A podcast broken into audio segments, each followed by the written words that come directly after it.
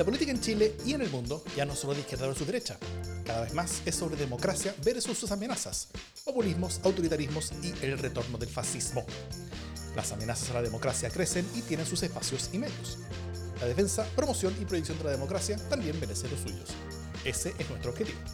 Soy Jimena Jara desde el Parque Balmaceda, a oscuras y en pleno toque de queda, eh, poquito más de las 10 de la noche. Soy Lucía López desde La Reina, cuando efectivamente son las 22 con 46 minutos.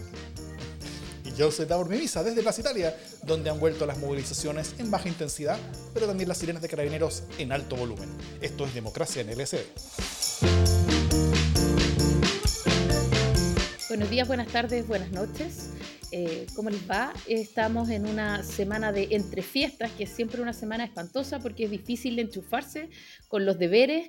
Eh, muchos andamos con la guatamala, yo por ejemplo, eh, pero no, no, por la tomatera, sino que por el fin de año y sus deberes.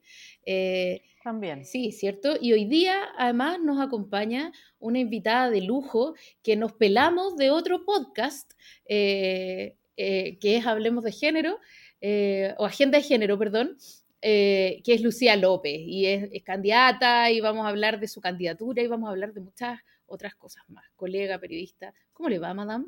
Muy bien, muy contenta de estar acá, feliz efectivamente de poder haberme arrancado de ese otro podcast para estar aquí en Democracia en el SD. Democracia, un tema que a mí me apasiona y me preocupa. Muy buena la introducción en ese sentido, ahora. Sepo, exactamente. Estamos en, en ese crossover este, que es nuestro objetivo. Compartimos el, el, ánimo, el espíritu, la intención, entonces. Qué bueno tenerte, Lucía, tanto tiempo eh, que queríamos tenerte aquí, así que por fin se pudo. Eh, Muchas gracias.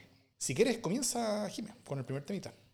Bueno, eh, desgraciadamente por radio yo no puedo eh, hacer lo que estoy haciendo en el vivo, pero en este momento estoy mostrando un pequeño cartelito porque la verdad es que yo creo que un cartel ordaca eh, escrito a mano con un número de teléfono, que es como el que se pega, no sé, en la pisadera de la micro o en, a la salida del supermercado, eh, más o menos es lo que hoy día fue la imagen del día y de alguna manera ilustra, resume, se convierte en un ícono de la gestión de, este gobierno, ¿no?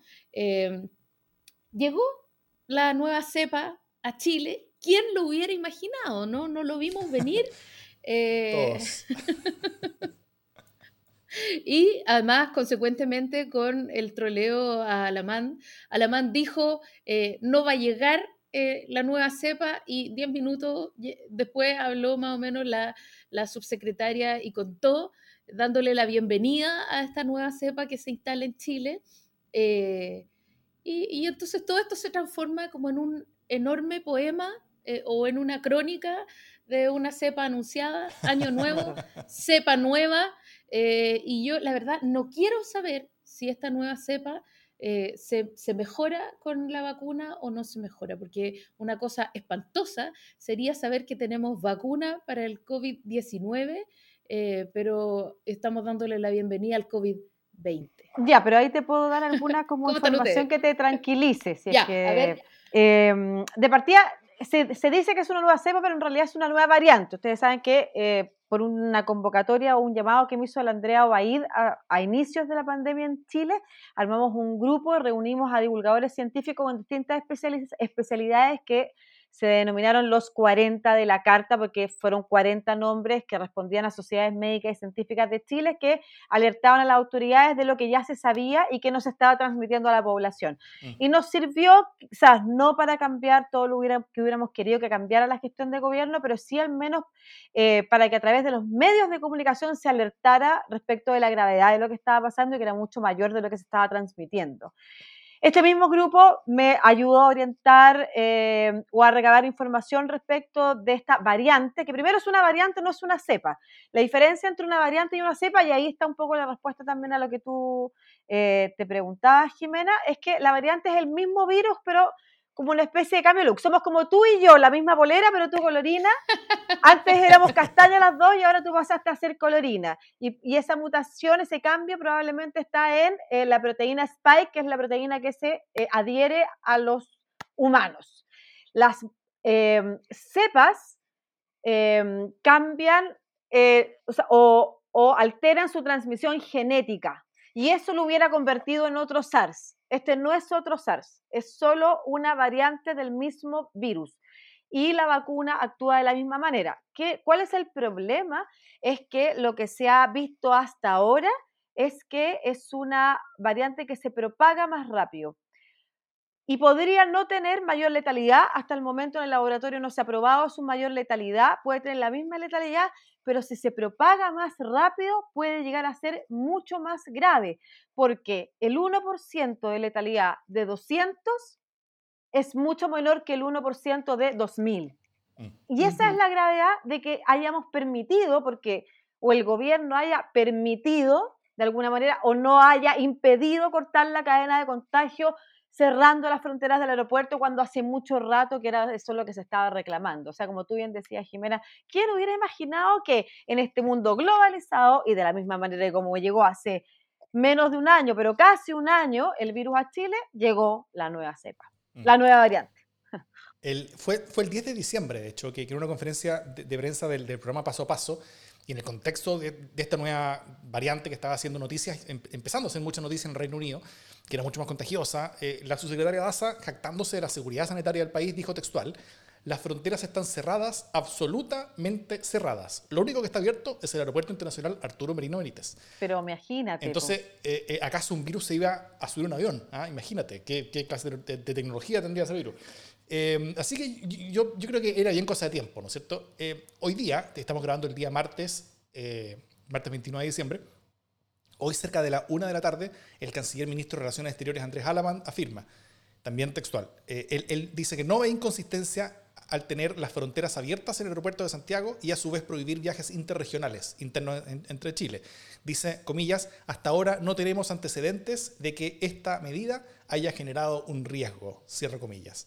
Y como es Salaman quien lo dijo, entonces él logró que el universo Sabemos que se todo lo de contrario. tal manera y 30 minutos después ya estaba eh, siendo la declaración oficial de la subsecretaria eh, avisando eh, que ya había llegado un caso de ese virus que se había detectado por un por un examen aleatorio de, que se había hecho y que la persona que, lo, que, que había tenido esa, esa esa variante del virus y, que había ingresado al país, se supone que con todas las medidas de seguridad, que se supone que, que, tenía que tener un PCR negativo de ciertos días antes, tenía que tener una, no olvidemos, una declaración jurada, lo cual es muy importante. ¿Cómo, cómo, cómo Eso impide que el virus se impide, claro. ¿Cómo es posible que el virus se pasó? Sabe. Se sabe que con la declaración jurada no debiera entrar. Todos sabemos que el virus es respetuoso del, del, del, del, del derecho, del, notario.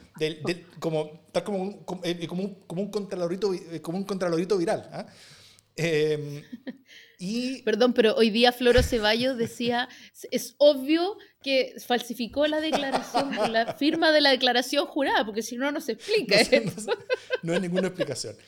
Entonces, está, tal, eh, eh, tal como decía la Jimmy, creo que, creo que todo esto como que es, es, es, es, una de esas ocasiones tan extrañas y tan, y tan entre terribles y maravillosas en las que un hecho, un caso como una historia, como que cuenta todo lo que hay que saber sobre algo. ¿ah? Y, yo creo que cuenta todo lo que hay que saber sobre, sobre básicamente cómo estamos tratando la, la, la, la pandemia y el gobierno. Porque, porque no solamente se había dejado esta puerta VIP abierta, ¿no es cierto? Porque las fronteras eh, en, en, Chacayuta, en distintas partes, están efectivamente mucho más cerradas, pero el aeropuerto, donde entran y salen los, los amigos del presidente, los amigos de... de, y que es la manera en la que se propagó el virus por el mundo. Claro, eh, eso es lo único que se mantenía abierto. Entonces, eh, primero, eh, eso ya como que muestra un poquito cuáles son las preocupaciones y cuáles son las personas que, que a, a, las que se le pueden hacer impedimentos en su vida diaria y cuáles son las que no se le pueden hacer impedimentos en su vida diaria. Tiene eh, súper detectado el 7%, ¿ah? Lo tienen así detectado, como... tremendo, tremendo. Por favor, no molesten a ese que es del 7%. y, y, y, el hecho que, se, que, que, esa persona hubiera llegado de un viaje que no solamente pasó por Londres, sino también pasó por Dubái, onda como que ya lleva a nivel como una simbología, pero increíble. ¿ah? Eh, esa, esa persona además agarra al tiro campante de otro avión local y se fue a descansar a los lagos del sur, a Panguipulli creo que se fue, eh, mientras, mientras planificaban cómo, cómo comunicar esto. Ahí, ahí el canciller como que mientras el gobierno ya sabía esto, o sea, algunos de gobierno ya sabían esto, el canciller, por otro lado, sale diciendo que no hay ningún, que no hay ningún riesgo ni ningún peligro. ¿ah? O sea, además demostrando que no hay ninguna comunicación entre ellos. O sea, como que no se habla. No se... A nadie no se le lo ocurrió. tienen que haber sabido para nada, No, para es que- nada. Si el cartón fue, por favor, pásenle. Recoge ese cartón que está ahí tapando, no sé, está debajo del macetero, anda tú a saber, ¿te acordás que antes debajo del macetero, ese- pues, sácalo de ahí y escribe ese- el número? Y ese maravilloso y terrible cartón también demuestra eh, la trazabilidad, ¿no es cierto? Eh, desde que se fue Mañalich, básicamente del, del- del ministerio, eh, todas las promesas eran, ahora sí vamos a hacer bien las cosas, la trazabilidad va a ser el primer objetivo, eh, todas estas cosas van a, va- va- van- van a estar muy claras, vamos a saber exactamente todas las personas que tienen el virus, todos sus contactos estrechos, vamos a llamarlos y contactarlos a todos. Y lo que vimos después de esto fue a la ministra, eh, a, la, a la subsecretaria, en vez de mostrando cuáles son las, eh, como, como- como- o, o- o demostrando que ellos ya saben quiénes son todas las personas que están en los aviones, ya se contactaron con ellos en, en- en la última hora. ya- ya- Fingiendo, ya- por ya están último, todos ¿no? contactados, ya está, Fingiendo. ya está todo listo. Eh, eh, eh, estamos contactando ahora a, a los contactos estrechos de esas personas, ¿ah? que eso es lo que se debe haber hecho. Eh, no, levanta un cartelito pintado con plumón, poniéndole por favor llamen a este número si estuvieron en ese vuelo. Con suerte de- no era un paquete de regalo abierto, así como de Navidad, que quedó ahí del amigo secreto en el Ministerio de Salud. Escríbete ahí encima, no tenemos otro papel. Es bien vergonzoso porque además eh, eh, una de las partes que tú comentaste sobre la trazabilidad, nunca, nunca en Chile se logró superar Nunca. hasta un nivel aceptable y estábamos viviendo hasta ahora y esta llegada de esta nueva variante nos agarra cuando los contagios además están en alza, los contagios en el sur están muy preocupantes, Sí. está muy mal hecho y es como no puede ser todo tan neoliberal, o sea, no puede ser, ya, pero la culpa la tiene la persona que decidió viajar a Dubái. No, pues si para eso tú podés cerrar el aeropuerto. O sea, ¿por qué no podéis cerrarle la puerta al aeropuerto? La gente, ¿por qué tiene que irse de vacaciones a Miami? De verdad, ¿por qué? ¿Por qué no nos podemos esperar un rato? Si falta tan poco, ya tenemos la vacuna, hagamos las cosas bien. No, hay que hacerlas mal. De verdad, no, a mí me cuesta harto entenderlo, no, no logro comprender. Y puede ser muy grave porque además no solamente la letalidad de un número mayor de contagiados, son más personas muertas, sino que entre medio se te van a saturar mucho más rápido los recursos, los hospitales, eh, la- el personal médico que ya está agotado. O sea, es equivocarse en, en- como que en la posta, es como el que se le cae el, el testimonio en el último, el último que corre la posta. Es, es mal, mal, mal. Mm. Es Bueno, verdad, si quieren es hablamos de otro Bueno, y además que, no, y además que eh, ha demostrado que los viajes interregionales tampoco estaban prohibidos, solo están prohibidos por tierra. Sí, po. Para algunos, Sí, po, claro, porque- están prohibidos para porque además, algunos. claro, Porque se- él venía de Osorno. se, ¿cachai? se subió a JetSmart. Eh, y, y si toda esta ridiculez no fuera suficiente, además de eso, en la tarde nos dimos cuenta sobre una fiesta en el espacio Broadway, donde habían 400 personas en la tarde, ¿cachai? Eh, re- reunidas al parecer en, en- en- en un carrete, básicamente, donde al- eh, eh, llegaron los pacos.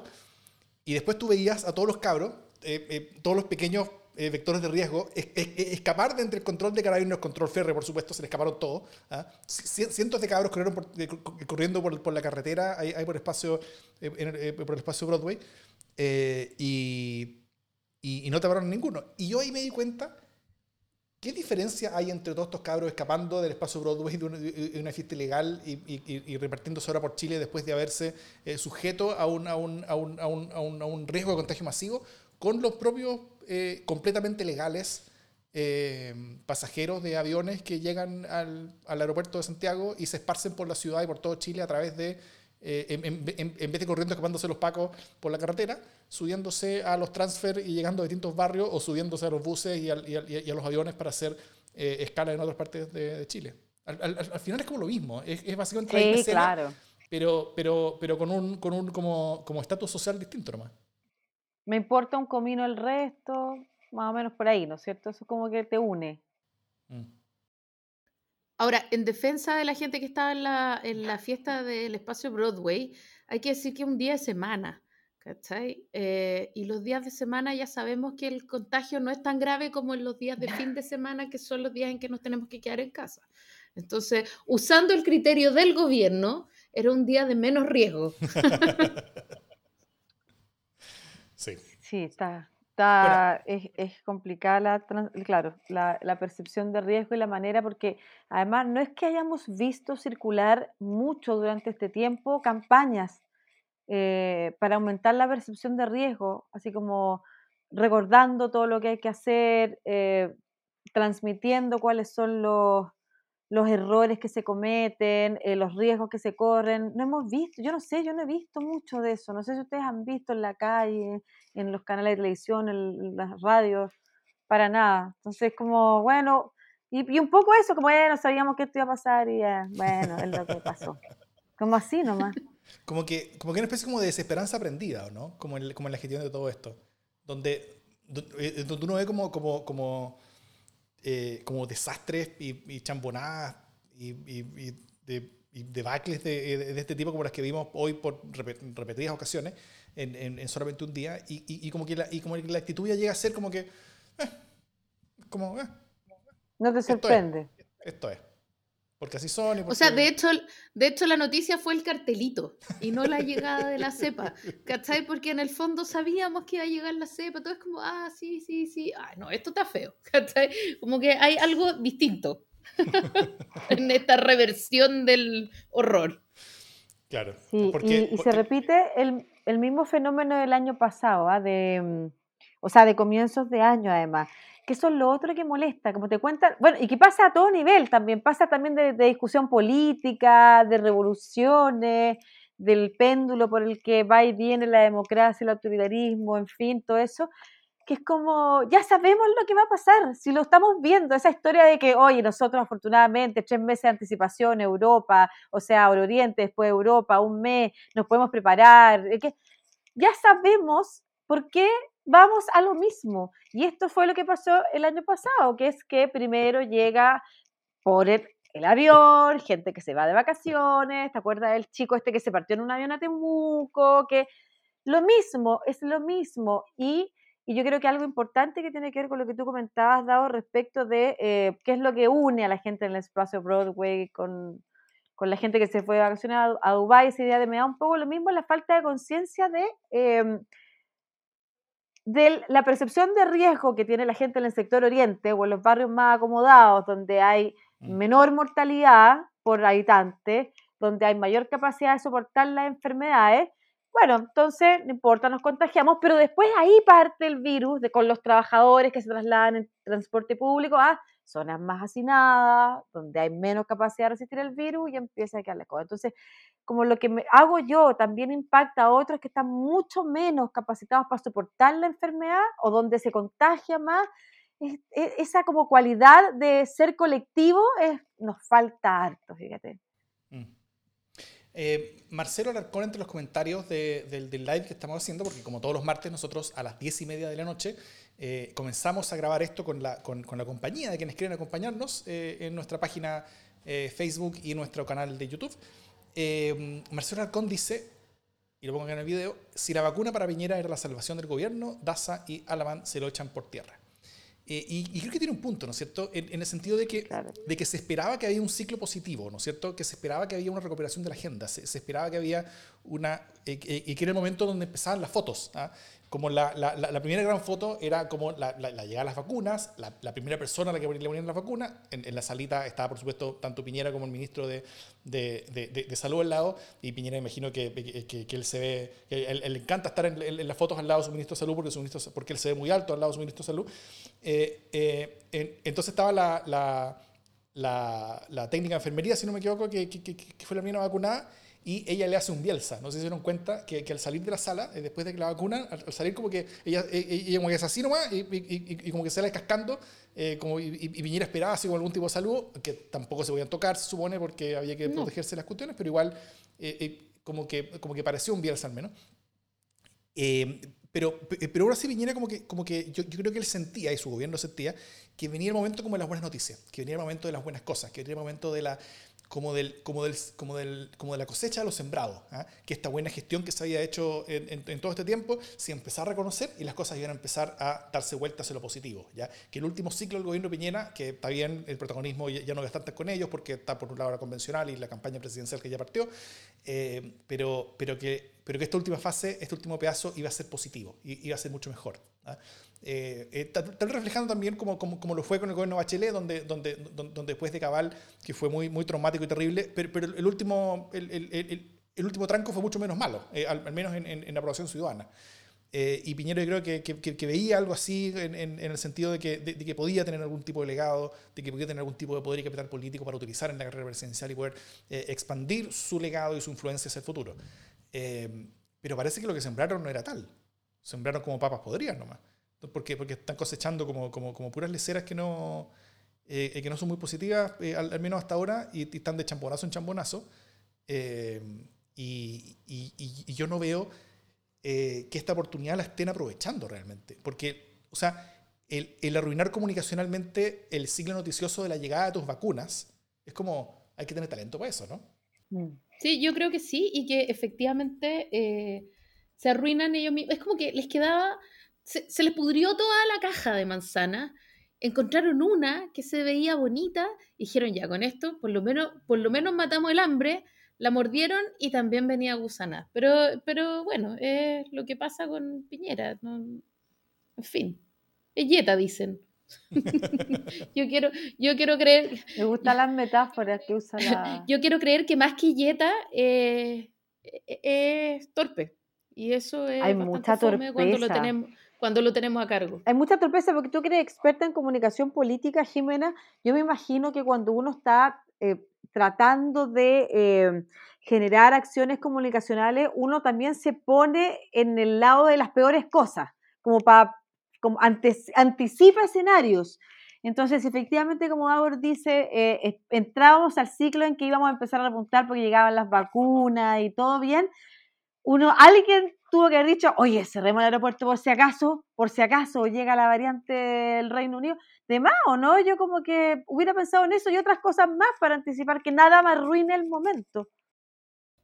Es que yo creo que, eh, fíjate que hay una paradoja aquí y es que eh, a veces piensan solo comunicacionalmente y se anticipan solo comunicacionalmente y se olvidan de la política pública. Mm. Como si la política pública fuera una cuestión que está en otra dimensión, ¿cachai? Entonces ellos van a vacunar y don Francisco va a estar aquí y la, y la técnica en enfermería va a estar allá y, entonces hacen el set, ¿cachai? Pero mientras tanto, se les cuela la nueva cepa, no cierra la... O sea, tiene un problema como de gestión, que es bastante más grave. Gestión de o sea, claro, porque tratan de ponerle como los puntos a la opinión pública y a la, y a la comunicación, bastante torpemente también, y con unos criterios que tienen que ver con señales muy equivocadas y con no hablar el lenguaje finalmente del 80%, sino que hablar el lenguaje de las tres comunas, de alguna manera.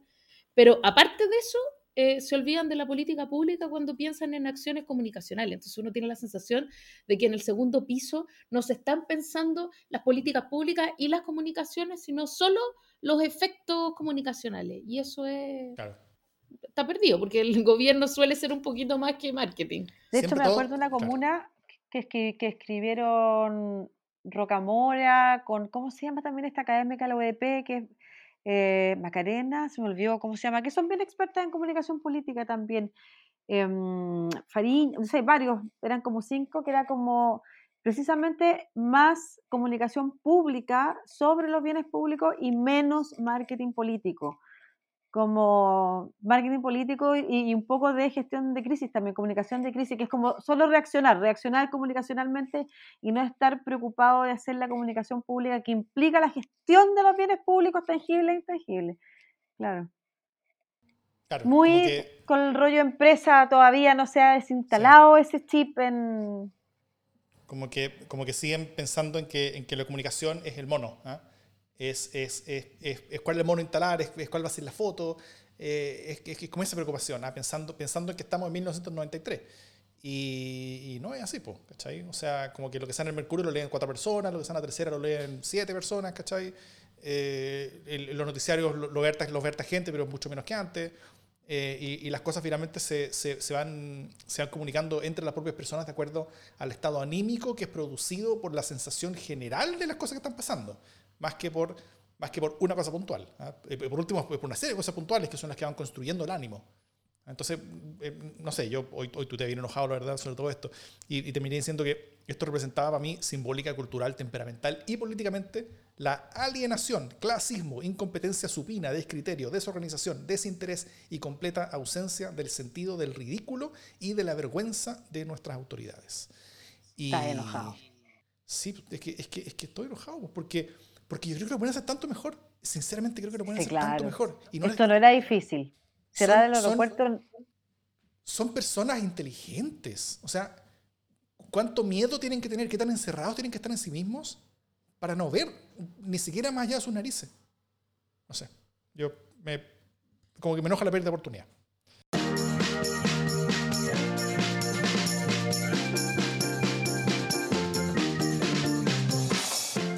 Paula Narváez ha llegado. Eh, oriunda de Osorno, psicóloga, máster en Economía y Administración Regional de la Universidad Austral y luego máster en Estudios Latinoamericanos de la Universidad de Georgetown, 48 años. Fue jefe de gabinete de Michelle Bachelet unos meses del 2014 y después fue ministra vocera de gobierno entre noviembre del 2016 a marzo del 2018, donde debe haber interactuado bastante con una tal Jimena Jara, que rondaba por esos lares en esa época, eh, a, quien ya le preguntaremos su impresión. Pero la, historia parece que fue más o menos así. ¿eh? La carrera presidencial del PS estaba medio fome. ¿Ya? Primero había eh, subido a Landerreche un poquito, luego salido. Montes estuvo un momento de gloria donde todos querían que fuera candidato, excepto Montes. mientras tanto, Insulza era como lo opuesto, perfecto. ¿ah? Él insistía en que quería ser candidato, pero nadie más quería, y como que todos como que hacían, como que, como, que no estaba diciendo, elígeme a mí, elígeme a mí, y acá, estoy yo. como el burro de Cherk. ¿Ah? Como el burro de Cherk al final. Claro, exactamente. Pick me, pick me. Ante eso, y oliendo una oportunidad, yo creo que el, presidente del PS, Álvaro Elizalde, eh, hizo, o, tal vez sucedió, que un grupo de militantes muy cercanos y amigos a él le pidieron a través de una carta ser candidato presidencial del partido. ¿ah? Elizalde se está entusiasmando, se está desplegando, muy cocoroco, mira, si el, pueblo lo pide, ah, oh, el pueblo lo pide, no se diga más. Eh, pero como respuesta, al, par de días aparece una carta pública con más de mil firmas apoyando la candidatura de la ex ministra Paula Narváez. Y el pequeño detalle, eh, que una de esas firmas, como subimos ayer, era ni más ni menos que de Michelle Bachelet, lo cual es un transatlántico político, ¿ah? es un dedazo. ¿ah? Tal, tal como, eso tuvo un peso similar a cuando Lago puso el dedo en Bachelet en vez de ponerlo en, en, Alvear, ¿no es cierto?, al final de su gobierno. Eh, y con lo que Narváez se convierte en pocas horas desde un nombre entre varios a un peso pesado, no solamente dentro del PS, sino que ya a, nivel presidencial importante en la posición, ya, ya como una presidencial seria. Y vamos a empezar a ver eh, las la, encuestas con mucha atención al respecto si prende o no. Eh, entonces, hoy martes también, eh, hace apenas un rato, también se revela que también Isabel Allende, que tal vez la persona más importante del PS, firma esa carta de apoyo. Eh, mientras Elizalde yo creo que se quedó con su carta de, de, apoyos para él, que va a tener que guardarla en algún cajón. Entonces, primero, ¿quién es Paula Narváez? Jime, ¿qué nos puedes decir tú de ella y la experiencia que has tenido con ella? Y luego, Lucía, eh, ¿por qué tú crees que ha tenido tan buena llegada en tantas partes, en tan pocas horas y tan rápido? Jime. Mira, yo, em, Paula Narváez es una psicóloga súper trabajadora. Eh, yo efectivamente la conocí bastante durante el tiempo en que trabajamos juntas. Eh, no, no, tengo nada malo que decir de ella, o sea, es una tipa súper trabajadora, también después como vocera, eh, me tocó seguir apoyando algunas cosas en, en su ministerio, me parece que es una tipa tremendamente mesurada, ella dentro del PS representa el sector más de izquierda ella es de la nueva izquierda, para ponerlo en términos como de lote en mi ilustre partido. Eh, y por lo tanto es bastante natural que el sector de la nueva izquierda haya sido el primero en proclamarla, ¿no? Eh, fue tremendamente leal con la presidenta Bachelet, de hecho se había ido también eh, en el interregno de Bachelet, ella se fue eh, a Estados Unidos a trabajar eh, en temas de feminismo y de derechos de mujeres también. Y eso es lo que las vincula tremendamente a la presidenta Bachelet y a Paula Narváez. Tienen una relación muy cercana que tiene que ver con un poco con, con, el domicilio político, no solo con el hecho de ser socialista, sino que es pertenecer al mismo lote. Eh, pero también con estar unidas por la lucha por las mujeres, ¿no? Eh, este tema de hacer valer los derechos de las mujeres, eh, la, la, mm, la, iniciativa Every Woman, Every Child, que fue súper importante para la presidenta y también para Paula Narváez, tenían ahí una sintonía fina que hace comprensible la adhesión rápida de la presidenta Bachelet a la, a, la, candidata, ¿no? Ahora, eso deja un, de alguna manera, tira un misil adentro del PS, eh, donde, por cierto, son varios los lotes y, y, entonces hay, de alguna manera, hay también algunas voces como incómodas con la idea de una intrusión en una, en una, en una interna, ¿no? En una definición interna de una candidatura, ¿no? Eh, yo estaba tratando de hacer memoria y no recuerdo efectivamente algún mandatario o mandataria que, eh, que de alguna manera designe a su sucesor habiéndose ido ya, ¿no? Algo parecido mm. hizo eh, Lagos cuando, cuando justamente dijo, ustedes saben dónde está mi corazón, eh, donde como sin, sin decir Bachelet de alguna manera sepultó a Soledad Alvear. Y esas son cosas que pasan en política cuando eh, los, personajes tienen mucho peso específico. Sin duda, Michelle Bachelet, eh, y a la luz de lo que ha sido el gobierno de Sebastián Piñera, eh, tiene un tremendo peso en la opinión pública. Ahora, una, pregunta que a mí me parece importante hacernos es si realmente los presidentes deberían abstenerse de decir quiénes son sus candidatos. O sea, a a mí personalmente me parece tremendamente legítimo que ella diga con quién está. Eh, ahora, que eso genera mayores problemas dentro del partido, sin duda, ¿no? Eh, pero también de alguna manera el Partido Socialista estaba bien rezagado en cuanto a candidaturas presidenciales.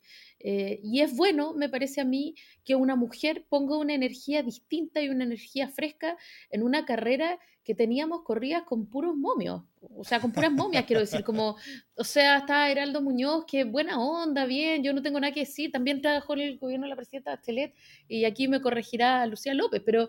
Eh, no es exactamente lo que se entiende como un rostro fresco, que le inyecte nueva energía a la política. Eh, Pancho Vidal a mí me cae, pero fantástico, pero tampoco representa exactamente un nuevo rostro ni una nueva energía en la política. Y en ese sentido, Pablo Narváez, si bien es una socialista eh, de fuste y de mucho tiempo, no es exactamente eso que uno entiende como establishment político, ¿no? Es una galla que ha llegado donde está por sus propios méritos y que ha hecho una carrera poco convencional dentro de la política. Eso. Eh, antes de darle la palabra a Lucía, quiero, quiero simplemente destacar el trabajo del equipo investigativo de, Democracia en el SD, que ha, que, ha, que ha, escarbado en los registros de la prensa chilena en el Archivo Nacional eh, y encontró un diario de, de por allá en, en, el año Nuestro Señor 2018 el viernes 15 de junio, la segunda, ¿ah? para, para que quien esté suscrito pueda, pueda, ir a verlo, donde el titular era Narváez despierta la devoción bacheletista, ¿ah? presidenciable emergente, decía ahí. ahí, abajo, como el, párrafo destacado decía, su nombre como carta presidencial surge, surgió de un debate en Twitter y si bien solo un parlamentario la apoya, en el PS ya tiene un grupo de seguidores que cree en ella. Y hay algunos rostros que, que, que opinan. Eh, y entre ellos hay una persona que dice, representa gran parte de la herencia de la ex mandataria. Solo necesitaría su bendición pública para transformarse en una Bachelet 3.0. Y esa persona que dijo eso se llama Lucía López. ¿Qué opinas sobre eso? Tuvimos la bendición pública. Y eso es una gran diferencia. Yo creo que efectivamente lo que hace la diferencia en la erupción de Narváez es que aparezca de la mano del de, eh, apoyo que da la presidenta Bachelet, que yo como que me la imagino en una circunstancia así como, hay que firmar para que llegue a la papeleta, como yo, como cuando me inscribí, eh, firmé para que Beatriz Sánchez llegara a la papeleta, no necesariamente significaba que eh, iba a votar por ella, pero sí me interesaba que participaran más mujeres del debate presidencial. ¿Lo habrá pensado así la presidenta Bachelet o habrá sabido con su experiencia que firmar, ser una entre mil firmantes iba a significar eh, toda la, todo el ruido que se generó? Em, lo que decía Jimena es bien interesante porque efectivamente era necesario que se activaran, y así lo percibieron los partidos políticos al ver que crecían otras figuras, era importante que se activara la carrera presidencial dentro de la centroizquierda y existían nombres en partidos, pero en el PS no había. Y el PS es un partido muy importante como para no tener nombres de candidatos presidenciales. Carlos Montes no lo iba a hacer porque no quería de verdad hacerlo, aunque se sumaran mil cartas de jóvenes socialistas, llegaran otros a pedirle, no lo iba a hacer, él sabe que no es lo que quiere hacer, em, y, existía la posibilidad de buscar por fuera. Y a nadie dentro del panorama buscar por fuera, pero ¿cómo que iban a ir a Oscar Ameo? No, ¿qué es lo que van a hacer? No pueden. Nadie había pensado o vislumbrado recientemente en el escenario de los medios de comunicación o de los liderazgos de opinión a esta persona que se había ido a Panamá con eh, la convicción de no volver. O sea, yo recuerdo que en algún momento, precisamente cuando estábamos en esa época y yo apoyaba que fuera Paula Narváez la ungida por la presidenta Bachelet como su continuidad, eh, recuerdo haber conversado con ella y me decía que su familia y ella estaban muy convencidos de cómo habían llegado a este acuerdo, que era que se iba a ir a Panamá y se iba a quedar ya haciendo este trabajo en organismos internacionales. Entonces, no sé cómo habrá partido esta, esta conversación, pero entre otras cosas era tema en la conversación de los líderes o, pensantes entre los partidos de la convergencia que faltaba en el Partido Socialista un nombre para generar primarias también, porque están las primarias de los partidos, y luego debiera venir la primaria en la unidad constituyente, para enfrentar finalmente eh, una primaria con Jadwe y con el Frente Amplio, por ejemplo. Era importante que ese escenario se diera. Em, y en la búsqueda, yo creo que ahí una de las conversaciones y una de las personas que quizás tuvo que haber intervenido, intuyo yo, en convencer a Paula Narváez, tiene que haber sido la presidenta. Me da la sensación, porque, ah, insisto, hasta donde yo sabía, no, no tenía ganas Paula Narváez de volver a iniciar esta carrera presidencial. Por eso es tan sorpresivo y yo creo que eso es parte también de lo positivo, porque si Paula Narváez se hubiera quedado en Chile y hubiera participando de la política, en una de esas sería uno más de los, los mismos de siempre el hecho de estar alejada de la política hace parecer que fuera otra persona, que no fuera política, que no estuviera en los partidos políticos que están en cuestión, que no forma parte de esa política que se hundió con el estallido, que no es parte de los mismos de siempre, como bien decía Jimena, que no es parte del establishment de la política. Está afuera y eso le hace parecer un rostro fresco. Hay quienes se han quejado de su... Em, de su nominación como un nombre que no es conocido, pero a mí me da la sensación de que uno está a correr rapidito cortes de video de ella con la presidenta por las redes sociales y se posiciona rápidamente su imagen y su persona. Y, y además, como bien dice también Jimena, uno de los muy pocos rostros femeninos eh, fácil de identificar entonces por esa condición que estaría en esa carrera. Así que me parece un súper, súper interesante nombre. Y yo creo que por eso además el ruido que genera, yo solo quiero agregar, eh, antes de devolverle la palabra a Davor, em, que hay aquí toda una, una mm, teorización sobre eh, cuán picado podría estar Elizalde con, con esto, ¿no? o, o, cuán, o cuán en el fondo eh, importante era para él esta carta de, de autoproclamarse. Y yo fíjate que no estoy tan convencida eh, conozco a Álvaro Elizalde y, soy, conozco bastante también a su entorno. Y fíjate que durante toda la discusión, estoy hablando del último año, en que se viene discutiendo quién va a ser el presidenciable del PS, eh, han sonado un montón de nombres, no sé, Máximo Pacheco, Landerreche, todo esto antes del estallido, por supuesto, eh, y, otros nombres más. después Carlos Montes, en fin, un montón de discusiones, Insulsa, que por supuesto siempre está disponible.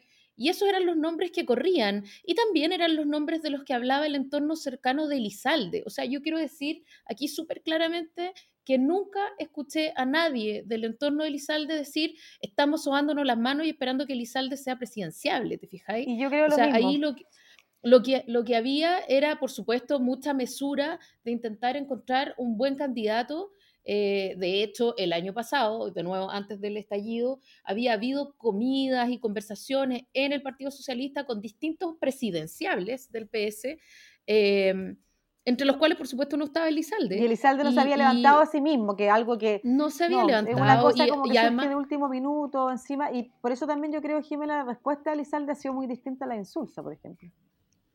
Claro, y además que, eh, o sea, aparece, aparece una, una entrevista de Lizalde en el diario, ¿no? En que él dice básicamente que, que el PS puede dar sorpresas y que puede aparecer eh, presidenciables, ¿no? Eh, en el camino y dice, bueno, hablemos después, hablemos en marzo, como de alguna manera parafraseando a la presidenta Bachelet. y eso fue entendido como que ya van a ver, ya que voy a venir yo de candidato con, con con, no sé, con pompones y con, y con loas y preces y un bardo detrás. Eh, yo creo que no era esa la intención, fíjate, de Álvaro. Yo creo que él defendía la idea de poder decir, ¿sabéis que como PS no es posible que no tengamos un candidato o candidata? Eh, y por supuesto que puede haber eh, cierta incomodidad en varios lugares del PS desde la perspectiva de que había una interna que de alguna manera se corrió sola hoy día. y, y, ya, y eso puede ser una conversación válida. Pero eh, esta idea de que más o menos le robaron la candidatura a Álvaro Elizalde cuando nunca la declaró, y la verdad es que yo nunca me enteré que él de verdad buscara ser presidenciable y ungirse a sí mismo, eh, me parece un poquito exagerado. Y es parte de lo mismo que yo sé respecto del PS buscando gente afuera, incluso porque no veían adentro, lo que también habla de una gestión bastante inteligente, como pese a los que se están ofreciendo, no vemos que sean nombres que vayan a ser útiles para la carrera presidencial. O sea, ¿qué es lo que necesita en este momento un partido como el PS? Además, que un partido con historia, con presidente, o sea, no puede llegar y lanzar a cualquiera y salir último en la carrera. Y, y, era importante buscar un buen nombre y por eso estaban incluso buscando nombres afuera y me parece que la jugada es bien maestra. O sea, la reacción que ha producido, eh, sin que Pablo Narváez se pronuncie todavía la reacción que ha producido su nombre y el apoyo de la presidenta, me parece que significa que ha sido una real sorpresa y buena sorpresa. No solamente el PESA está buscando candidaturas afuera, sino que también eh, otros, otros, eh, otros partidos, y no solamente para la presidencia, sino que también para la convencional. ¿Cómo ha sido, Lucía, tu eh, experiencia hasta ahora como precandidata en la lista Unidad Constituyente, como precandidata en Cupo PPD? Eh, a la Convención Constitucional por el Distrito 10, si no me equivoco. ¿Cómo, eh, ¿cómo estás viendo este, este cambio de giro, cambio de, cambio de, como, como cambio de cambio, digamos, de, eh, como, de, como de pasar a segunda o tercera en, en, la caja de cambio en, tu carrera, en tu vida, y convertirte en algo tan distinto de la noche a la mañana. ¿Cómo, cómo lo ves a un par de semanas nomás de que las candidaturas se inscriban y que, y que veas ya oficialmente ese nombre instalado hoy? Yo no lo veo tan, yo no lo veo tan distinto de partida porque yo no soy una persona que esté postulando la convención constitucional y pucha, si no salgo no importa porque después viene la carrera por la de diputado o diputada. No, a mí no me interesa hacer una carrera política electoral. Eh, a mí me gusta la Convención Constitucional como un espacio deliberativo y que forma parte de lo que yo hago también a través de los programas que he tenido estos últimos cinco años. Y, mi interés como ciudadana activamente desde que tengo 18 años adelante o incluso antes, desde que tenía 14 y peleaba eh, por el plebiscito en el 88. Pero es parte de mi interés como ciudadana y, me parece importante ponerme al servicio de este proyecto, habiendo yo participado más del año 2013 en campañas por una nueva constitución. A mí me gusta la idea de la esfera pública, de sentarnos y conversar sobre el país que soñamos. Me encanta eso, de verdad. Me gusta la conversación sobre lo público y lo político. Siendo ciudadana, no creo que haya que ser que hay que tener carrera política para eso. Entonces me parece que este mm. es el espacio. Así que como comunicadora incluso me parece que es el espacio, porque una de las pegas que hay que hacer en la convención es enseñarle a las partes a sentarse en la mesa y conversar, porque a la convención van a llegar algunas posiciones súper tensionadas entre sí. Entonces es fundamental que alguien quiera hacer la pega de, oye, tenemos que sentarnos a conversar y lograr encontrar la mejor solución a los problemas que enfrentamos y cuáles son las mejores soluciones, empiezan a ponerlas sobre la mesa. Yo tengo mis ideas, tengo todas las ganas de defenderlas, pero no me cierro para nada a enfrentar, confrontar y escuchar otras miradas. Y eso es parte también del ser comunicador, o sea, siento que es parte de lo que he hecho en mi vida, de llevar este mensaje aquí a los de allá, y de lo, incluso cuando mis papás se separaron, yo iba de aquí para allá, de aquí para allá, como tratando de unir las partes. Ha sido como parte de mi vida, y eso de verdad eh, me parece entonces que no me distancia tanto del rol de comunicador. Ahora, lo que es distinto, la pega que hacer para llegar a, eso probablemente es muy distinto, y eso como que siento que todavía no parte, no sé en qué momento parte, de repente voy a estar en medio del huracán, pero estoy, eh, y con los pocos tiempos que hay también para preparar la campaña, y con los tiempos y entre medio la pega de uno y qué sé yo, estoy tratando de eh, articular cosas que generen, eh, que, que, luego empiecen a andar sola, o sea, desde encontrar compañero o compañera de lista hasta em, hasta hablar con la agencia, he estado en eso, me pedí esta semana de vacaciones un poco para decir, ya, tengo que ir a la agencia, tenemos que terminar de hacer las gráficas, elegir los eslóganes y como todas esas cosas de la campaña también y de qué es lo que quiero hacer y de qué es lo que quiero transmitir y empecemos con eso igual. Así que estoy esperando un poco que eso se active, termino además el magíster porque estoy estudiando un magíster en comunicación pública y de ir a terminar la segunda semana de enero y ahí patitas a la calle a tratar de, de, conversar lo más que pueda y de sumar gente al proceso. Para mí es súper importante que esto sea un proceso súper participativo, independiente del rol que nos toque jugar. Pero no es nada fácil. A mí me gustaría llegar a la Convención Constitucional sin duda alguna. Quiero poder aportar lo más que pueda, pero voy por el Distrito 10. es un distrito difícil. Está complicado, pero nada, pues, hay que dar lo mejor de uno, de una, en esta parte del proceso y después también. Así que hay que hacer la pega. Excelente. Bueno, y otras 155 personas que están intentando hacer lo mismo en el, Distrito 10 son las que se han eh, inscrito como candidaturas independientes en ese distrito. independientes fuera de partido. Claro, 155 candidaturas independientes buscando firmas. Eh, eso en el distrito 10. En el 11 hay 83, en el 17 en Talca hay 73, en el distrito 9 de Conchalí hay 97, en el ¿Estás 8 leyendo a de, Clavo? de Maipú, sí, hay 123, en el 7 de Valparaíso hay 136 y en el 3 de Antofagasta, por ejemplo, hay 55. Eh, también hay que considerar que, por ejemplo, en el 10 de, 255 eh, eh, eventuales candidatos, solamente van a haber 7 convencionales elegidos, ¿no es cierto? y eh, y, y, los de los partidos que, que, van en, o sea, más que, más que los los partidos, los que van en lista, ya sea independientes que vayan juntos en una lista, como los partidos que van en lista por sí mismos, eh, van a tener esas desventajas, porque los independientes solo van a, que, que no vayan en listas independientes, por ejemplo, van a tener que competir contra listas completas. Entonces, hay una gran dispersión, y no solamente eso, sino que está el gran problema de que son tantas las candidaturas que no hay tanta gente que firme por ellas. O sea, se necesita un cierto porcentaje de, la, de, de, los votantes inscritos en cada, eh, en cada distrito para inscribir una candidatura. Ese porcentaje se bajó para ayudar a, las candidaturas independientes. También se, hizo mucho más simple el proceso. Hoy día, o sea, antes había que conseguir firmas ante notario. Hoy día simplemente eh, eh, hay que cualquier ciudadano que, que, no esté inscrito en un partido político puede ingresar al sitio del CERVEL y eh, patrocinar la candidatura que, queda, que quiera de su propio distrito, del distrito donde uno está inscrito. Eh, así que es muy, es muy, fácil, pero no hay suficientes personas en el distrito 10 para patrocinar a 155 candidaturas, ¿no es cierto?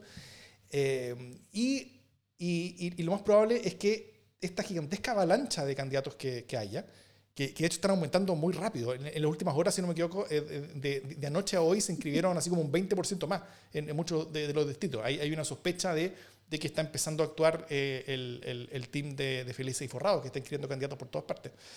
Es como la eh, nueva cepa. Claro, claro. De candidatura. Como, claro.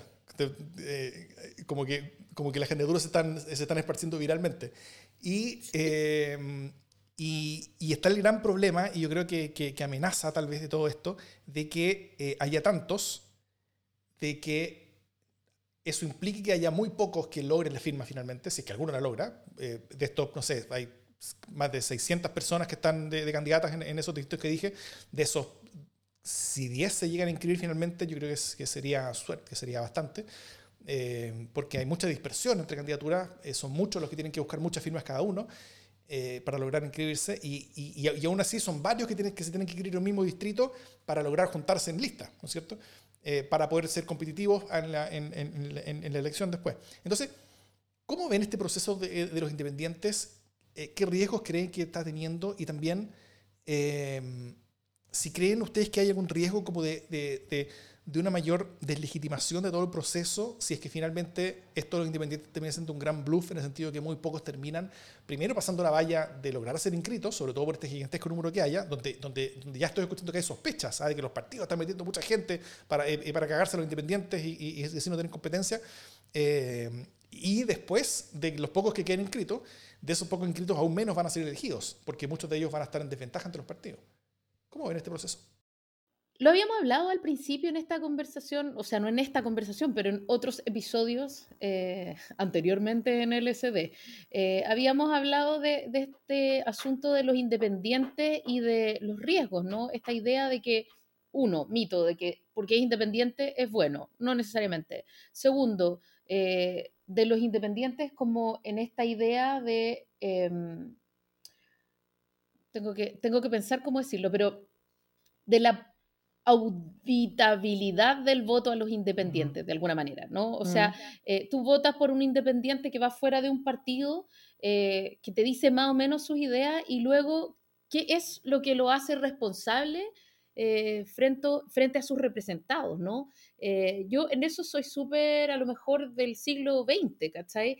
Eh, y no me cabe ninguna duda que la política se está reinventando y que están surgiendo nuevas maneras de accountability, pero hoy día no las veo, ¿cachai? Entonces, a mí me genera mucho mono, mucho nervio esta idea de independientes que, que van a votar solo, o sea, que van como solo por la suya. Eso me genera un poco de mono eh, en la idea de los proyectos colectivos, ¿no? Em, y lo tercero que quiero decir aquí es que sí, es que es verdad que Felices y Forrado está lanzando, está lanzando candidatos como virus. Eh, ahí hay un problema, porque en el fondo tú estás poniendo un interés eh, específico como si fuera ciudadanía independiente. Eh, y ahí hay, o sea, estás jugando dos juegos, ¿no? Estás jugando el juego de los intereses corporativos y estás jugando el juego de los independientes. Y, claro, nada se los impide.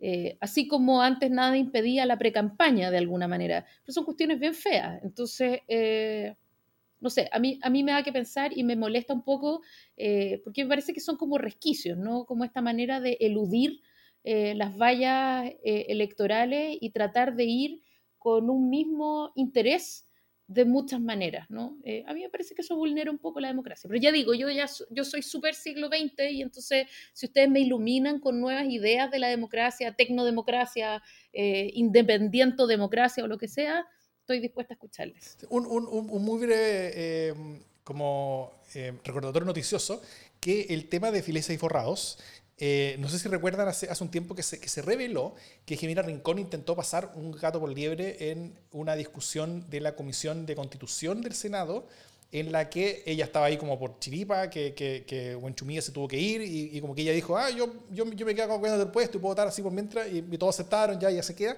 y ella propuso una, reforma, una propuesta de reforma constitucional.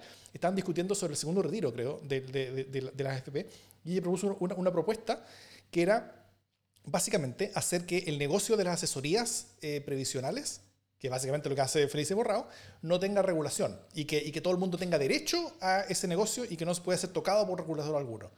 Lo cual todo el mundo de la comisión vio esta cuestión, primero, nada que era el tema que estamos discutiendo, esto claramente tiene interés, ah, y, esto, y, todos rechazaron salvo ella, ella fue el, único voto a favor. O sea, y, y, con todas las revelaciones después sobre las conexiones entre tanto ella como su hermano con Felicia y Forrado, su hermano es el abogado de, de, de Felicia y Forrado y el lobista de, de la empresa, eh, Ricardo Rincón, el exdiputado, eh, que, eh, bueno, intenta, intentando, intentó cambiar la constitución para mejorar su negocio. O sea, ya, ya, un nivel como de, como, como, como patudé, ah, como, como, como, yo quiero eh, eh, ayudar a mi negocio, así que yo me invito a cambiar la constitución para hacerlo. O sea, ni siquiera las pesqueras llegaron a tanto. O sea, y, y, y, hoy día está haciendo básicamente lo mismo y aprovechando el mecanismo de, de los candidatos independientes para intentar meter a gente adentro y poder tener influencia, cosa de, de, de poder tener poder en esa discusión. lo cual yo encuentro muy peligroso. Bueno. Lucía. Bueno, yo creo que comparto harto lo que dice Jimena, porque eh, Donald Trump y otros nos han demostrado, y en la historia además, se ha demostrado que em, el outsider independiente que viene a salvarnos de los partidos políticos nos puede hacer caer en un desastre. Yo creo que si hay algo que tiene la democracia, eh, a propósito del nombre de este programa, es que precisamente intenta regular un poco los equilibrios y, aquellos poderosos que se pueden transformar en unos tiranos eh, desde distintos puntos de vista. O sea, cómo los poderosos en todos los ambientes pasan por encima de los más débiles o vulnerables es algo que sucede en el mundo desde que es mundo y la democracia un poco trata de frenar aquello. Nos falta mucho, claro, por supuesto que sí, y la vamos mejorando cada vez, porque aparte el ciclo de las políticas públicas es infinito, no termina nunca, las, las sociedades van cambiando, van mutando como los virus, y, y entonces efectivamente aparecen nuevas necesidades y nos vamos dando cuenta de nuevas irregularidades, eh, de los abusos en los que hemos estado metidos y que la democracia hay que fortalecerla y hay que mejorarla. Claro que sí, pero la democracia yo creo que efectivamente tiene que funcionar en un espacio primero que nos agrupe de alguna manera, para que, entre otras cosas, yo también estoy de acuerdo con eso, eh, seamos fiscalizables, seamos fiscalizables y yo creo que cuando, o sea, insisto, el ejemplo de Trump es súper claro, hasta el último minuto, eh, no solamente metiendo gente a la Corte Suprema cuando ya no le correspondería, o al menos no lo hizo el gobierno pasado cuando tuvo la misma oportunidad, em, cambiándolo todo, ¿no es cierto? Eh, dando indultos a, a sus familiares, o sea, sin ninguna regulación, sin nadie que le diga esto, parémoslo. Y, y yo, la decisión que tomé de ir en un momento súper anti-marketing de los partidos políticos, de ir en un cupo de partido político, de haber sido una de las primeras, yo creo que Juan Enrique Pique, dijimos, somos independientes y vamos en un cupo de partido, aunque no, yo sé que no les gustan los partidos, tiene que ver con hacerse responsable de eso, de un tema que es mucho más profundo que mi propia candidatura. O sea, podría, ir podría incluso haberme jugado en contra de mi candidatura desde algún aspecto, desde otro punto de vista más práctico y pragmático. Yo creo que la pelea grande no hay que darla tratando de juntar firmas, hay que darla adentro de la constitución, digamos. Tenemos que llegar a la convención y ahí dar la gran pelea. Em, pero desde, desde el punto de vista de, de, lo que pasa en la discusión, en las redes, todo puede ser súper eh, poco marquetero. Decir, yo voy a ir por un partido político porque creo que los partidos políticos tienen que mejorar, no se tienen que acabar, hay que mejorarlos. Y nosotros, como candidatos y personas que estamos entrando en una discusión política, un debate político, tenemos que al menos darle una indicación a las personas respecto de dónde nos paramos. Que yo decía ir en un cupo de un partido de la ex concertación, algo significa en el discurso hoy, ¿no es cierto? O sea, si yo fuera que lo que, o sea, se, se, sabe lo que se dice de la ex concertación, de la nueva mayoría, de los 30 años y qué sé yo, que pueden ser súper buenos eslóganes como Milo te hace grande, que era un súper buen eslogan, pero tampoco te hacía grande y que a la hora de poner la pelota en el piso uno dice ya. Pero perdóname, la concertación igual, o sea, hay muchas cosas buenas que surgieron de ahí y la nueva mayoría tenía un súper buen diagnóstico de los cambios que había que hacer y no se pudo porque las fuerzas políticas no se pudieron organizar. Pero, pero yo era ciudadana en esa época que votaba, que participaba, que seguía las discusiones, las negociaciones y sé más o menos lo que se pudo hacer y sé también lo que no se hizo y que hoy es necesario hacer y que los partidos son eh, probablemente eh, todavía eh, conglomerados rígidos, complejos de movilizar y que hay que movilizar esa energía, hay que ayudar a refrescarlo y actualizarlo. Un poco lo que decía la Jimena respecto de qué es la política del siglo XX. Bueno, tenemos que hacer la política del siglo XXI, pero todavía tiene que ser articulada y organizada. O sea, así como queremos fortalecer los sindicatos, también tenemos que fortalecer otro tipo de organizaciones colectivas, porque así es como se puede generar gobernabilidad, estabilidad, impulsar programas, impulsar políticas públicas. Si no, no se puede. Si no, no se puede. Hasta el momento no se conoce otra forma. Y por eso es necesario aglutinar y no dispersar. Y ahí está entonces mis ganas de decir, yo voy por un partido político porque no quiero sumar a la dispersión y creo que, pucha, ojalá los independientes aprovechen que hay muchos partidos que han abierto efectivamente sus puertas para que lleguen esos independientes. Y mi experiencia, porque lo que te dicen es, ah, ya, pero se vendió, le ofrecieron un cupo, no sé qué, no sé qué, no sé cuánto, estaba a estar presionada. Mi experiencia es que no me han pedido nada, al revés, ojalá me presionaran un poco y yo avanzara un poquito más rápido en esta carrera. Pero no, es desde qué distrito quieres, eh, qué necesitas y toda la disposición y, y de verdad es como como yo siento que tengo una responsabilidad más que con el partido, con la gente que va a votar por mí, entre otras cosas, porque yo dije dónde me posicionaba y un poco eso demuestra quién soy, de dónde vengo y cuáles son mis ideas. Eh, más allá de los tips que vayan escritos en los volantes o en la página web o en las redes sociales. A mí me parece importante y creo que el llamado que hay que hacer ahora es aglutinarnos. De verdad es la oportunidad más importante que tenemos de girar el timón. Más que de correr el cerco es de girar el timón. Si nosotros tenemos una constitución que nos lleva para allá, podemos girar el timón y que apunte para allá y nos lleva a ser otro tipo de país. Y mientras más unidos lleguemos y más escaños tengamos, entonces más posible será girar ese timón. Y las diferencias que hay entre los partidos, que son ni una de fondo, esto lo hizo el estudio de Chile 21, conversar con los presidentes de los partidos políticos, darse cuenta que las diferencias son en cómo se dicen las cosas y en las gradualidades, bueno, esas diferencias se van a achicar si efectivamente somos y llegamos más juntos y logramos más escaños, porque el timón lo vamos a poder girar mucho más. Sería muy distinto hoy la discusión sobre una nueva constitución si en vez de tener 80-20 hubiera sido como el plebiscito del 88, 45, 55. Lo mismo pasa con los escaños que logremos en la Convención Constitucional. Eso. Sí, yo solo quiero agregar, como para ponernos más positivos, eh, que hoy día leí un artículo, ya ni siquiera me acuerdo dónde, ayúdenme si es que lo vieron, de como una proyección catastrófica de qué pasaba si, eh, si llegábamos divididos, si llegábamos divididos como eh, y no en lista única al, a los constituyentes, ¿no? O sea, cómo la derecha podía sacarnos de ventaja básicamente más de la mitad de los constituyentes. Entonces, y esa, esa posibilidad sigue dependiendo de nosotros. Es real. Eh, yo le encuentro razón a la Trini cuando dice, mira, ¿sabéis qué? Eh, aglutinar a toda costa tampoco tiene mucho sentido, efectivamente, pero yo no comparto con la Trini que ese haya sido nuestro, nuestro problema como centro izquierda. Eh, a lo mejor el problema de la izquierda en la centro izquierda ha sido pedir poco a lo largo de los años. Yo me siento parte de la izquierda en la centro izquierda, por cierto. Eh, conformarnos con poco, etcétera.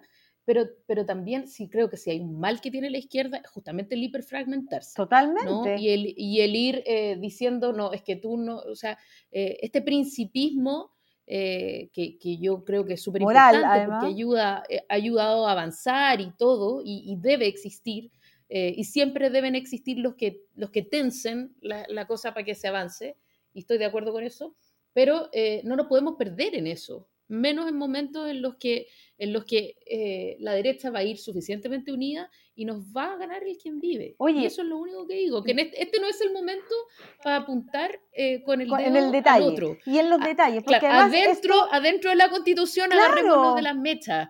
y efectivamente, adentro de la constitución eh, dale las bajadas, discute las bajadas, pero esto no es a toda costa. Las diferencias son mucho menos de las que aparenta el, la vocería de cada uno de los partidos, son mucho menos de verdad. E insisto, revísate el estudio Trini de Chile 21, que lo sacó la semana, el, no, esta semana, el martes, no, hoy día estamos martes, la semana pasada, no me acuerdo qué día fue, pero es reciente, salido del horno, en el que se conversó con todos los presidentes y presidentas de partido para ver qué es lo que crean y todos quieren lo mismo. La diferencia es la gradualidad y la manera en la que se dice yo no está de acuerdo, que no sé, bueno, y no es aglutinar a toda costa, o sea, en la derecha, que yo creo que porque son más expertos en negociar, tienen más o menos más clara la película de ir juntos, aunque incluso haya una mitad o dos quintos al menos que votó a prueba y que quiere socialdemocracia a su estilo, y hay otra mirada economicista que no quiere cambiar la constitución. O sea, aún así, esa derecha sabe encontrar los mínimos comunes e ir juntos. O sea, y eso significa algo. algo. Se puede hacer. En la izquierda y en la centro izquierda hay mucho menos diferencias, mucho menos, porque además no se trata de que uno lo diga porque, o sea, por algo, se, por eso, por algo hay gente que lo dice, porque desde afuera, además, como estoy yo, porque probablemente dentro de los partidos políticos y la burbuja de los partidos políticos, que además, digo más que estar dentro de un bosque, como estar dentro de una plantación de monocultivo, es como, veis que son todos iguales, los de allá son súper distintos, bueno, pero desde afuera es fácil ver que no hay grandes diferencias, de verdad, no las hay. Y para llegar a la Constitución Unida, menos. Y adentro, cámbiale, dale las bajadas que tú quieras. No, es que, de verdad, Daniel dice que dos listas no es complejo. El estudio que tú mencionas es el de la Universidad Católica, que muestra una gran diferencia basada en las votaciones, ni siquiera en los escaños, sino que en las votaciones del año 2015 y muestra efectivamente cómo tú logras casi dos tercios yendo en una lista y bajas a casi la mitad yendo en, a partir de dos listas en adelante. Y es bien dramática la diferencia. Eso, eso, esos cálculos son, son todos bastante mal hechos porque lo que hacen es tomar, eh, es, tomar para ellos simplificaciones bien burdas de, de elecciones que fueron distintas. Cuando, cuando es la misma elección, es misma votaciones, cuando, votaciones cuando uno va en dos listas, cuando uno va en dos listas, eh, eh, eh, cuando los mismos gallos que iban juntos en una lista, ahora van a ir en dos listas, no solamente cada lista va a sacar menos votos, lo cual es evidente, sino que además llevan el doble de candidaturas. Y ese hecho de llevar, y, es cierto, mientras, menor votación relativa obtiene cada lista, tiene un castigo del sistema electoral, tal como mientras más grande la lista, tiene un premio. Por eso la lista más grande, que va a ser la de Chile Vamos, probablemente, va a tener algún tipo de premio en como hoy, eh, que sacó 38% en la Cámara y tiene el 45% de los escaños. Así es. Em, pero, pero, por el otro lado, hay otros efectos. Porque si Chile Vamos fuera separado en dos listas, por ejemplo, eh, ese, ese premio ya no lo tendría, pero Obvio. llevaría el doble de candidaturas. Y cada candidatura obtiene electorados de otras partes. Hay alguna gente que va a votar que no habría ido a votar por, esas, por esos candidatos nuevos que hay. También hay algunas personas que habrían votado por gente de otras listas que ahora van a votar por esos porque van esos candidatos que antes no iban a ir. Entonces, eh, en, en la suma de los efectos, es cierto, si hay dispersión en muchas listas, es, es terrible el efecto, pero, eh, pero, pero yo hace tiempo estoy diciendo que el número óptimo son las dos listas, porque además eh, es lo único posible. Porque hay, hay- hay- hay- a ver, hay demasiada gente en la posición y, y, y no solamente el, exceso de partidos y exceso de gente que está intentando llegar a muy pocos cupos es, es algo complejo, sino que además el hecho que tenemos una ley de paridad muy dura y para una política que todavía es muy falocéntrica, donde, donde sigue siendo la gran mayoría de los liderazgos importantes de los partidos, sigue siendo, eh, sigue siendo hombre. Entonces al final la principal limitante a la hora de construir listas es que no hay, no, que, que no hay cupos suficientes para todos los hombres que quieren llegar al cupo. Bueno, y eso, y- nomás, y- bueno, Lo siento, Sí, se van a tener que quedar afuera. ¿Y sabéis que sí es posible ir en una lista? Si se pusieran de acuerdo los partidos, sí es posible ir en una lista. Porque además, créeme que hoy los partidos no tienen elencos para llenar las listas. Los elencos están dedicados a ser a alcalde, a concejales, a diputados, diputadas. Se vienen un montón de elecciones. No es tan sí difícil. tienen. Y súmale que además no tenéis a quién, o sea, no tienes quien lidere a todos los independientes como para efectivamente lograr en lista. Entonces, o sea, ojalá, dos listas, ojalá. En la centro izquierda van a llegar cuatro. O sea, va a ser dramático. Yo, a mí me tiene súper preocupado porque además, de verdad yo creo que es posible. Y de, de desde afuera no lo veo nada. O sea, complejo es organizarse, sí, hay que sentarse en la mesa, hay que hacerlo, pero hay un efecto también complejo en- en todo este frame como, como, como, como mind frame, como, como, como, como estado mental de intentar que, la, que, que- que una lista de oposición tenga más de dos tercios porque solamente así mantiene constitución casi. ¿ah? Porque, porque el, el otro lado es una derecha que si tiene más de un tercio va a, impe- va- va a impedir todo y va, y va a negar el proceso. Eso temo que en cierta forma es un discurso que se autocumple en sí mismo que, sea, que- que se autorrefuerza, en el sentido de que, de que mientras más uno se enfrenta a la constitución, eh, al proceso constitucional, de, de buenos contra malos, de nosotros contra, contra ellos, eh, más eso se hace realidad. Más difícil hace uno que después ellos logren tener acuerdos con, con uno. uno. Uno puede tender puentes en, en- los cuales uno, uno puede generar acuerdos. Eh, y eso es re complejo porque, porque históricamente, independiente de cuántas listas lleva la oposición, que la derecha saque menos de un tercio es algo que sería una excepción histórica en Chile. Eh, en al menos en las últimas décadas. Jamás ha habido algo parecido a, a- a- algo así. Eh, y, y- y no veo reales razones para que, para, que ahora, para que ahora sí llegue a ocurrir algo, al- algo no, parecido. pero es ¿ah? distinto llegar incluso con menos escaños a la constituyente, 45-55 en contra, que llegar 60-40 a favor. Está po. bien, está Eh, bien, está bien, está bien. Pero, pero, pero, pero el, el ánimo, el frame con el que uno llega, también define y pone la mesa para la negociación posterior. Pero también... y si es de nosotros, y si es de, nosotros contra No, me y, voy. si, y si es de nosotros contra ellos, ¿ah? tú, tú estás poniendo una mesa que es de nosotros contra ellos. Y, y, y- se necesitan votos. Para algunas cosas se necesitan votos de la derecha liberal de Bópoli. Para otras cosas distintas se van a necesitar votos de la, de la, de la derecha socialcristiana de Desbordes. ¿ah? Si es que uno eh, eh, eh, ayuda a armar a la derecha como una sola cosa monolítica, que son todos los malos y son todos justos y son todos iguales y no hay diferencia entre ellos, eh, uno termina ayudando a que eso efectivamente ocurra y que el poder lo terminen teniendo No, personas pero que perdóname, eso, como la José discusión por los pueblos originarios demostró cómo actúan cuando se tienen que organizar. Yo no creo para nada que sean buenos y malos, lo único que estoy diciendo es que son más pragmáticos y que nosotros tenemos un montón de discusiones que dar y que sabes que en las principales, entonces ojalá lleguemos con más cupos y listo, con más escaños, eso es todo, y con menos peleas que dar, para que efectivamente podamos cambiar el timón, girarlo más. Si no, lo vamos a girar menos y yo quiero girarlo más. Eso es. Y yo creo que además eso es lo que quiere la mayoría de la centro izquierda. Entonces, organicémonos, po. ¿Cachai? O sea, hagamos todo el esfuerzo para. Gracias. Sí, yo, o sea, yo creo que, ¿por qué? Porque, mira, Davor, una cosa es que no queramos dispararle y otra cosa es que vayamos viendo qué nos une. O sea, también reconozcamos los, los límites de cada uno. O sea, ¿Para qué, no le, ¿Para qué vamos a dejar de decirle momio a los momios? Si ellos nos van a seguir diciendo comunistas y está bien. También de esas representaciones del mundo se hace la democracia. Eso no significa que en la convención no vayamos a ser capaces de negociar, pero sin duda la derecha es hoy día una, perdona que lo diga así, es una amenaza no solo eh, para, para, la convención y para cómo perfilamos una convención un poquito más igualitaria, es una amenaza para el desarrollo de Chile. O sea, tenemos hoy día, tenemos tres comunas que tienen cautivas las políticas públicas en Chile. Eso es lo que ha ocurrido durante esos 30 años y eso tiene que cambiar. Y no estoy diciendo que con eso eliminemos a las tres comunas, ni tampoco estoy de acuerdo con que esas tres comunas se independicen como alguien sugiere por ahí, ¿cachai? Eh, pero sí me parece importante que representen las tres comunas que representan en, el, no es una derecha. en la no conversación. no es una derecha, tal como no es una izquierda, tal como no es una izquierda. Es cierto, las derechas logran eh, organizarse mejor a veces que las izquierdas. Ok, esa, esa, es parte de la realidad.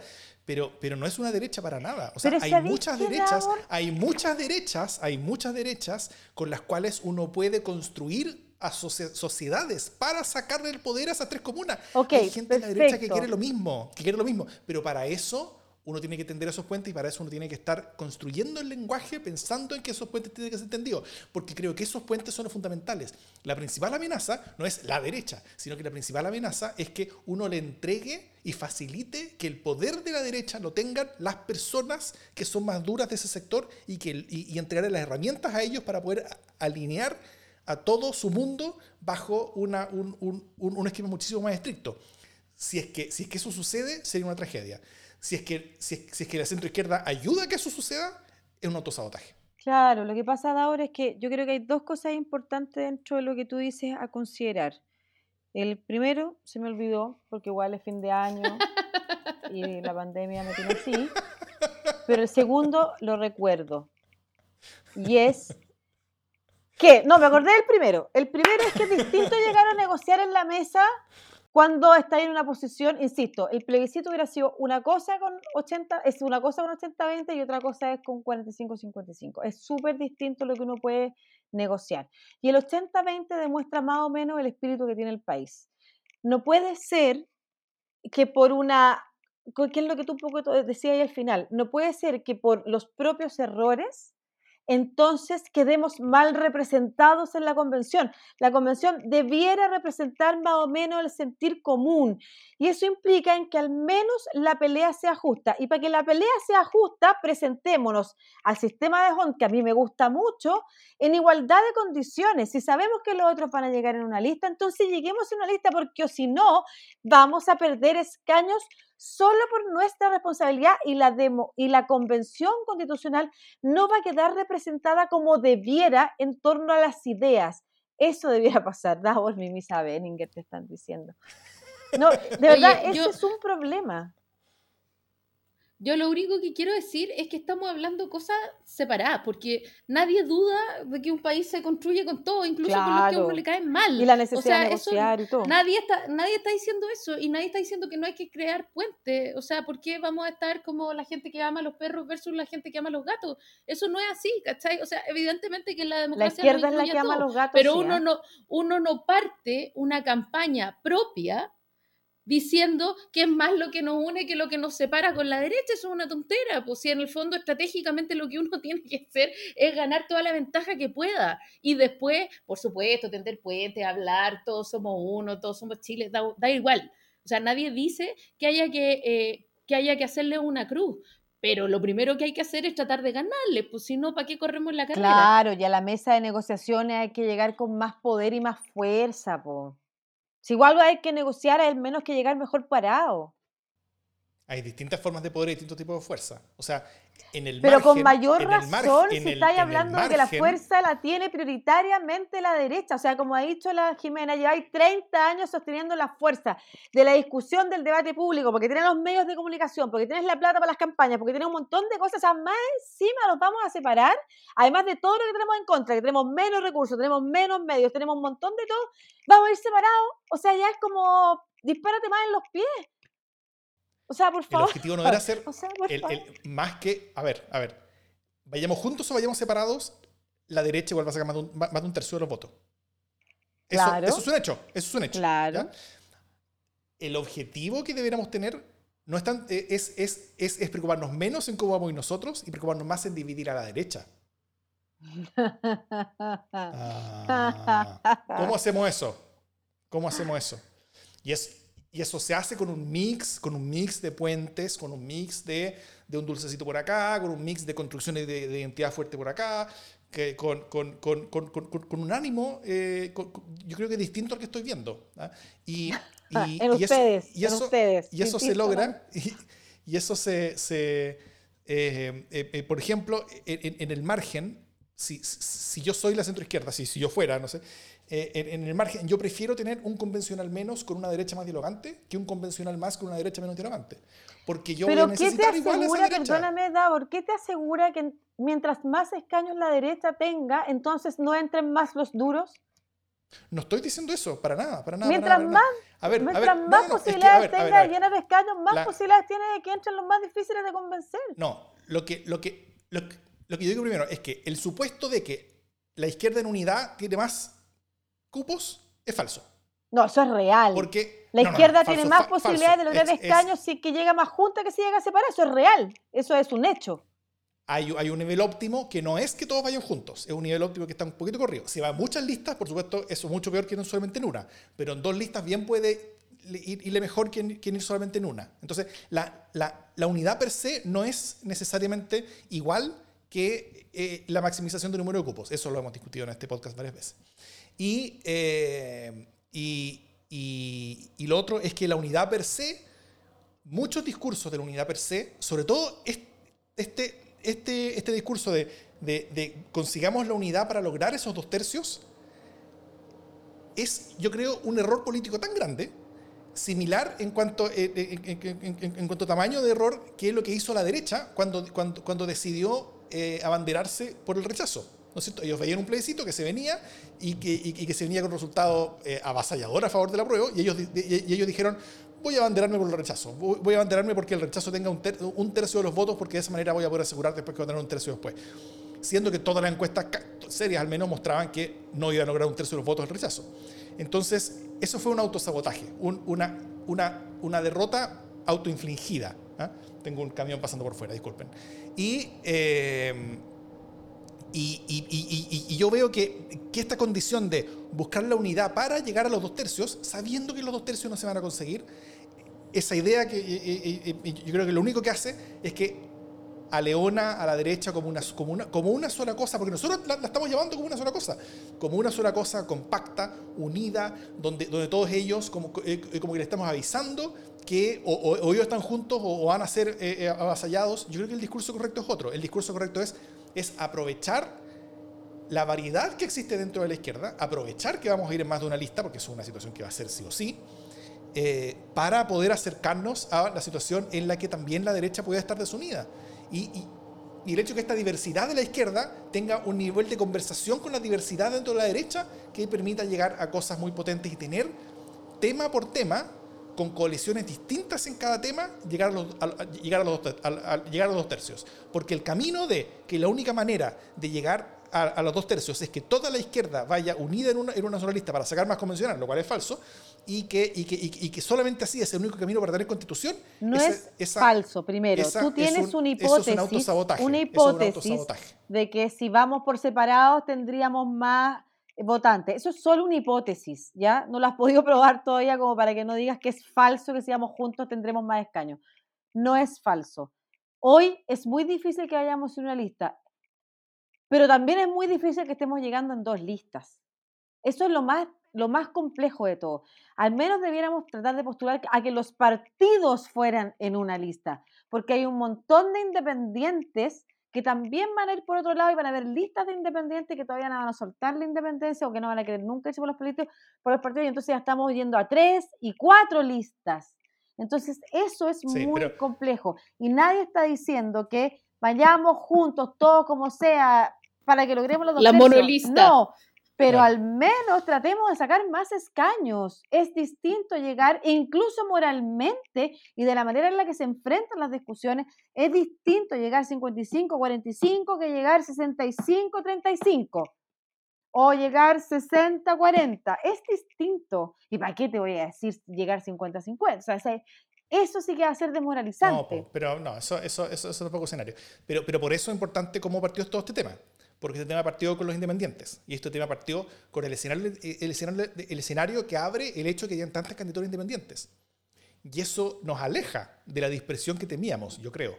El escenario que estamos viendo hoy día es que hay tantas candidaturas independientes buscando firmas que son tan pocas las que van a lograr las firmas debido a esa, dispersión, y, esas tan pocas van a lograr, tan pocas lograr hacer listas entre sí, que, yo creo que, si los independientes eran, em, a ver, no, no, lo, no lo voy a decir como una amenaza política, porque, porque bienvenidos todos los que quieran ser candidatos, pero, pero, pero si los independientes eran una amenaza de un alto número de listas distintas eh, como ligadas, eh, al menos espiritualmente, a, ideas de centro izquierda en la, en, la convención, eh, esa amenaza se está disipando.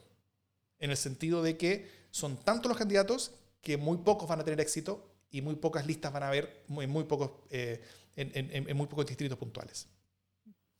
Qué, simpático tu público, el público de ustedes dos. Son una comunidad increíble. El cientista, político está de acuerdo conmigo, Daniel Priva dice, igual creo que Davor tiene razón en que una izquierda más heterogénea en su identidad podría meter más cuñas en la derecha. Davor tenía a Daniel de palo blanco. Sí, yo también pensé lo mismo, pero no lo quise decir. También voy, yo también voy a empezar a mis palos blancos, ¿cachai? No, ¿sabéis qué? Hoy día nos vamos a dormir cada uno para su lado, Davor. Pensé un poco lo mismo, pero bueno.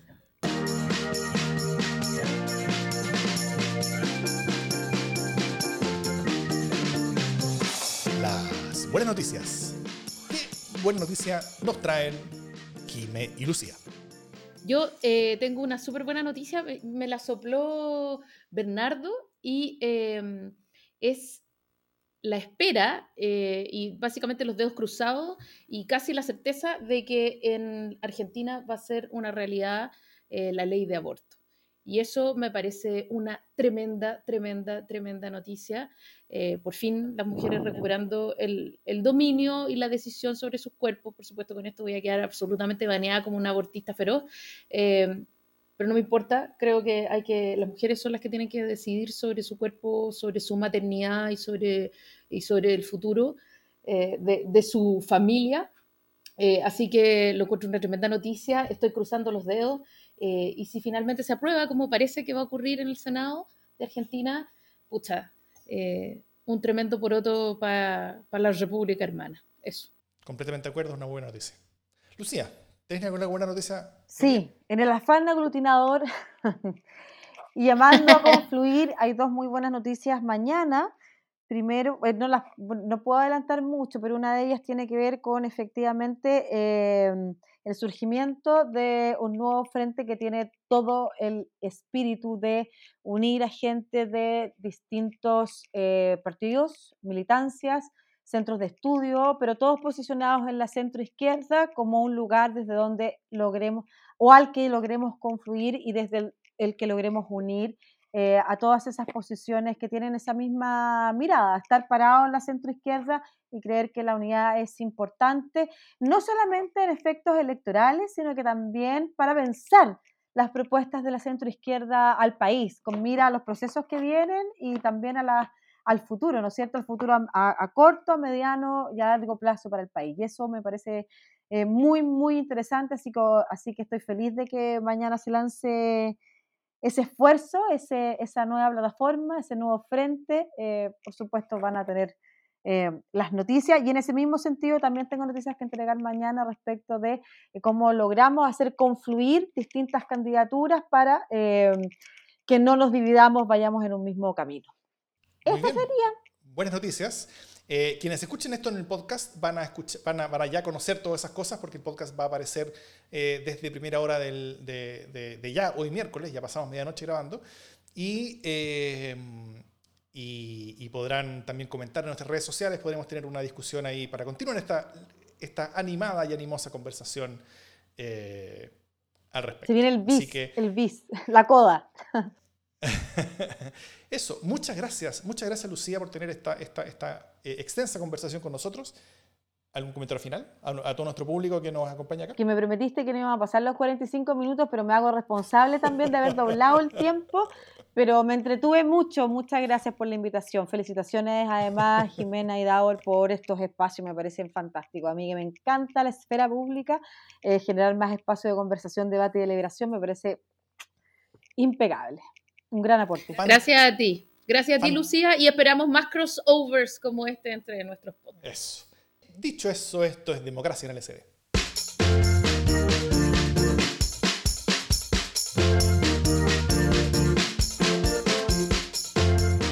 Yo puedo hacer un llamado. Si no tiene Claro. todavía candidato o candidata en el distrito 10, bueno, eh, piense, Llámeme. Llámeme, piense en mí, contacto arroba lucialopez.cl. Ahí nos vamos también a empezar a encontrar con ideas y armar también cabildos, conversatorios y reuniones bien protegidos y protegidas sin exponer a la gente a lugares, a lugares públicos. No sé quién será Pía, pero la podemos... eh, tengo libre de aquí, al, de aquí a, a marzo. Bueno, nada, Distrito 10 y mañana tendremos súper buenas noticias también para, para algunas de las comunas del distrito también respecto de lo que les decía, de no dividir, sino que confluir. De verdad. Muy bien. Buenas noches a todos. Muchas, muchas gracias. No te vayas todavía, Lucía. No me voy. Pongan su like, por favor, en YouTube, en, Eso, en todas en esas cosas ahí. en el Facebook, en, En donde Facebook. puedan. Sí, síganos en todas esas cuestiones que hay que, que seguir. En un segundo. Estoy siendo atacado por una mosca en este momento.